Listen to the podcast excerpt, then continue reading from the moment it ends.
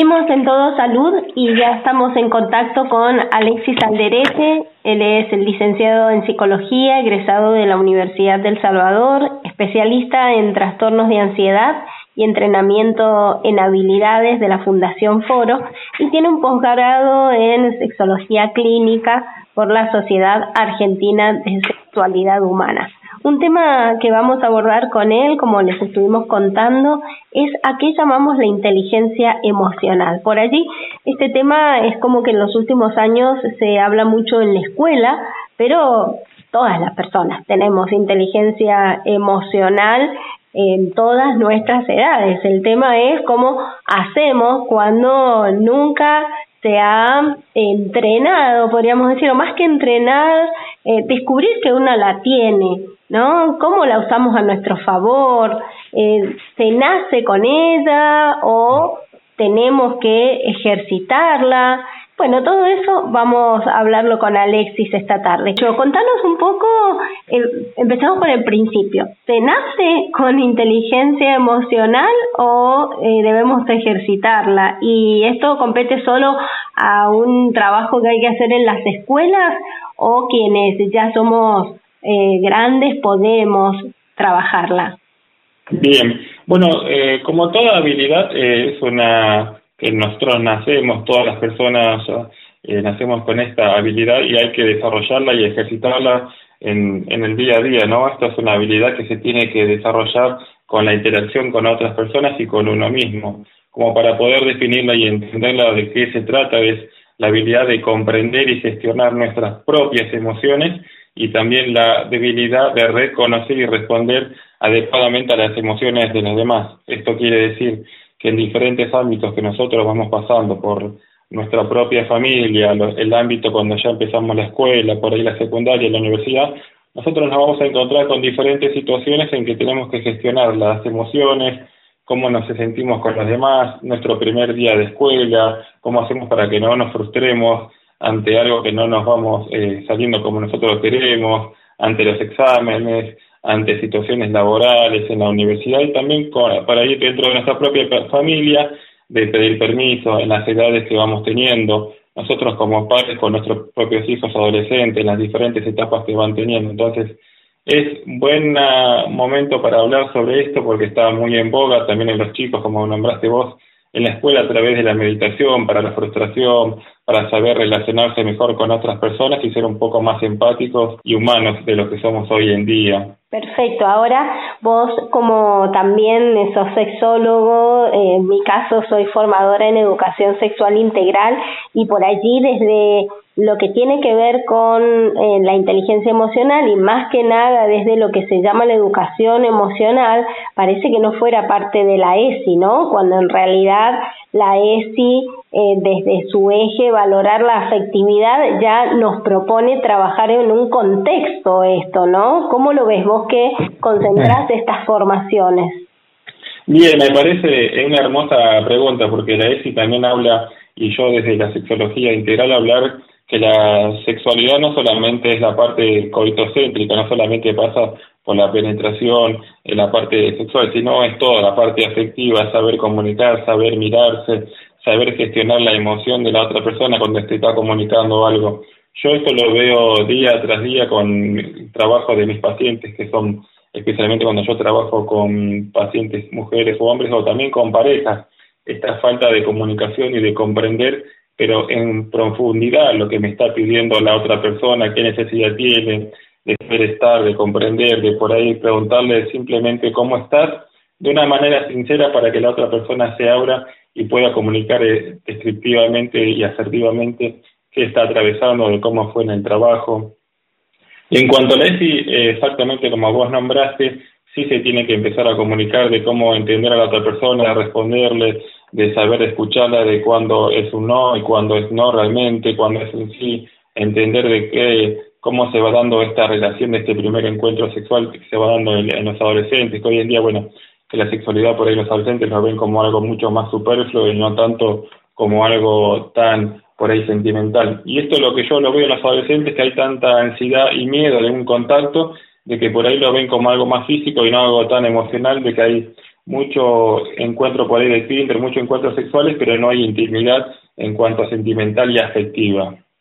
Bien, y en este sentido, entonces, como decimos siempre, nosotros portamos nuestra sexualidad a todos los lugares donde vamos y muchas veces eh, ahí cuando se habla de lo que es la inteligencia emocional, cómo incide en nuestro trabajo o cómo incide en otros aspectos que no tienen que ver directamente con tener una pareja o no, estamos poniendo en juego todo lo que somos, ¿no? ¿Cómo, cómo mm, hacemos para que eh, eh, nuestra emocionalidad sea em, nos permita avanzar, nos permita sentirnos satisfechas, satisfechos y no sea un impedimento para cumplir nuestros deseos, nuestras metas.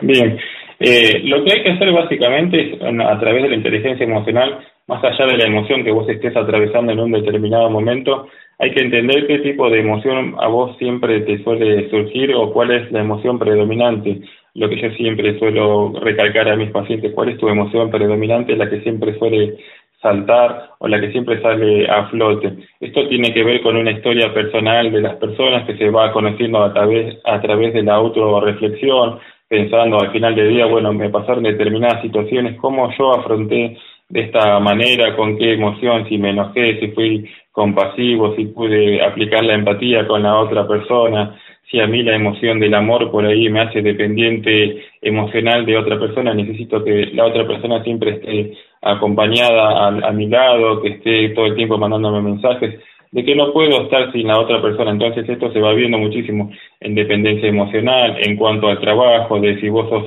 si vos sos líder, si sos más empleado, de cómo te relacionás con las otras personas en cuanto una persona no cumple exactamente como vos querés algo, te aparece la frustración y en base a eso vos te vas a enojar o vas a ser compasivo o vas a entender que es una forma de convivir y responder de la otra persona que tiene una historia, un pasado y propias experiencias que vos tenés aprender a comprender que es su propia manera de afrontar el mundo. Entonces, esas son las maneras de usar la inteligencia emocional es saber reconocer la emoción en la otra persona y en vos mismo, cómo reaccionás a esa emoción y entender que cada persona tiene su propia historia y que llegó a ese momento porque atravesó diferentes situaciones. Claro, estamos hablando entonces de una conjunción entre como dos paradigmas que eh, al menos desde mi parte, considero que son totalmente erróneos, que es el individualismo, el pensar solo lo que me pasa a mí y todo lo demás va a cambiar, o eh, el estar enteramente a disposición del otro, de la otra, y no eh, percibir qué me está pasando a mí, ¿no?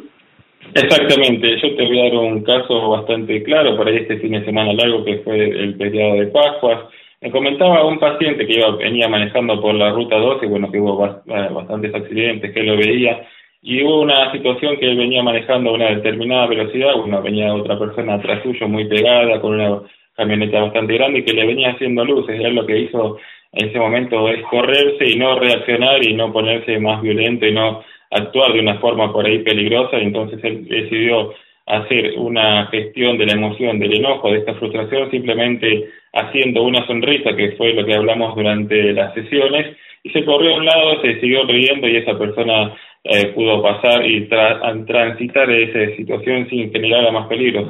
Porque si otra persona hubiera reaccionado con enojo, hubiera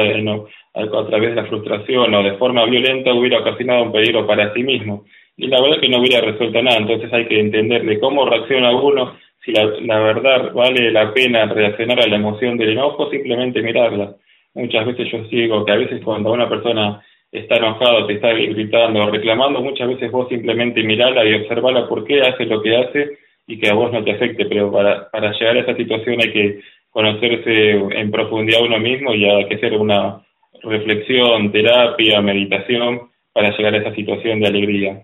Bien, y en este sentido volvemos a las niñas y los niños, ¿no? Eh, ¿Vos crees que eh, realmente en las escuelas se está trabajando para y se prioriza eh, el autoconocimiento en los niños y las niñas o se cree que solamente lengua y matemática es lo importante para el aprendizaje?